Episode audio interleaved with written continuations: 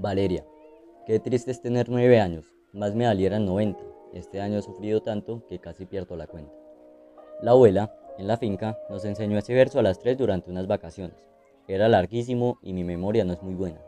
Por eso solo me acuerdo del comienzo y, bueno, de la idea principal como dicen los profesores. Se trataba de una niña de nueve años que no cuadraba en ninguna parte. Con los niños no, porque ya no era una niña y con los adultos se sentía como mosca en leche. Cada vez que iba a opinar o a meterse en una conversación, la mandaban a callarse o a jugar. Yo no sé si a mí me empezó a pasar eso a los nueve o antes, o de pronto fue después. Pero la verdad, a veces me sentía como la niña de la historia. La abuela me decía que ese verso se lo había enseñado a su abuela a los nueve años y yo no podía imaginármela con nueve años.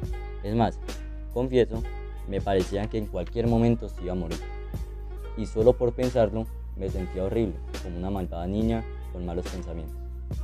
Pero la culpa de pensarte que la abuela se iba a morir no era solo de mis malos pensamientos.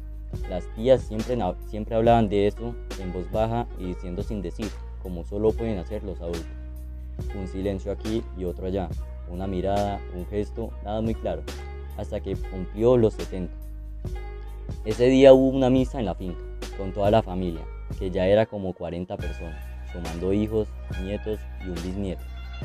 Yo me acuerdo de mis trenzas amarradas con dos lazos sin medio, blancos y ridículos, que se estrellaban contra mis mejillas al correr, y de mi vestido de encajes hechos por mamá, que picaba horriblemente y que todo el mundo admiró, todas menos yo. Me impresionaron dos cosas, la ropa y la misa. Esa fue la primera vez que vi celebrar un cumpleaños con misa y no con fiesta. Y me acuerdo que pensé, le hacen misa porque ya está vieja y se va a morir, también me acuerdo de que ese día no comulgué por haber pensado, por haber pensado ese mal pensamiento. Y mis primas me miraron como un bicho raro, seguro diciendo, quién sabe qué pegado habrá cometido para no comulgar. Acabamos de hacer la primera comunión y las tres éramos siempre las primeras en la fila de las misas familiares. Y eso era parte de pertenecer al mundo de los grandes. Total, no comulgué en la misa de los 70, y cuando llegaron los 71 respiré aliviada la abuela seguía igualita, vieja pero sin morir. Desde esa época empezaron los comentarios de las tías. Tenemos que reunirnos todos para el cumpleaños de mamá porque quién sabe si este sea el último, ordenaba con cara larga y de circunstancias la tía Carmen. Y todos movían la cabeza como diciendo sí, y recogían la cuota para el almuerzo y conseguían un cura pariente de mi abuela, que era arzobispo, para la misa y veníamos en carro o en avión, desde todas partes, desde donde cada uno viviera para que no faltara nadie al tal vez último cumpleaños. Y cada vez la abuela cumplía más años y cada vez había más gente que invadía la reunión, más nietos y más bisnietos y más novios que ya se iban a casar y que ese día nos presentaban formalmente. Pero ella aguantaba igualita la invasión, aprendiéndose más nombres y sin morirse, y yo podía comulgar tranquilo. Qué triste es tener nueve años, más me valieran 90. Un día en alguno de esos cumpleaños me sentí igual a la vieja niña del verso. Juliana y Lucía, como cosa rarísima, estaban de muy amigas y casi no me determinaron en todo el día.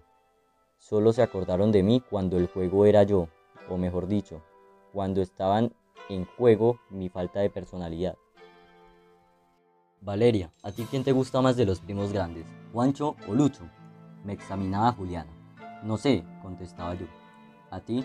A mí Lucho, ni comparación. Sí, ni comparación, repetía yo. A mí Juancho me gusta más.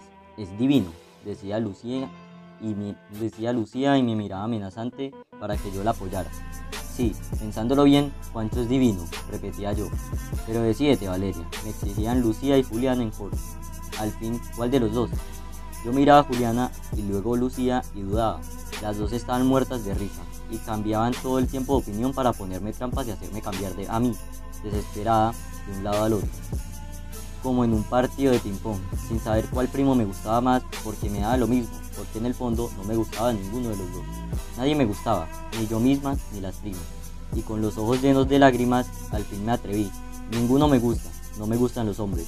Grité y salí corriendo. Ellas se quedaron ahí riéndose y yo alcancé a oír las risitas y las frases finales. ¿No le gustan los hombres? ¿Será que entonces le gustan las mujeres? Es que no tiene personalidad tan boba.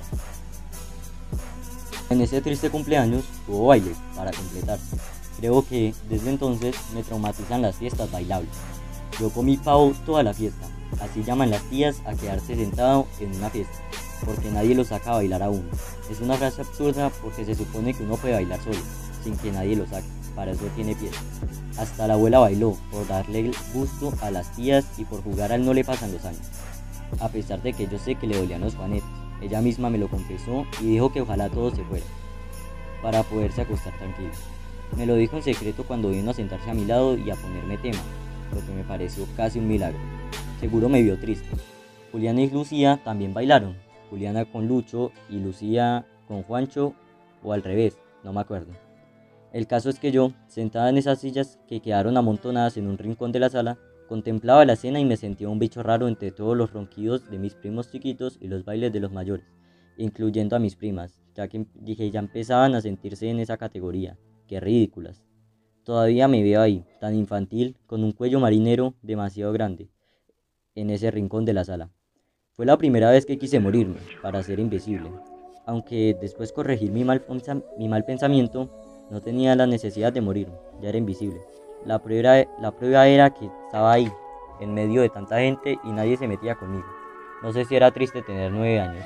Ahora que lo pienso y lo escribo, todo parece tan infantil, tan poca importancia.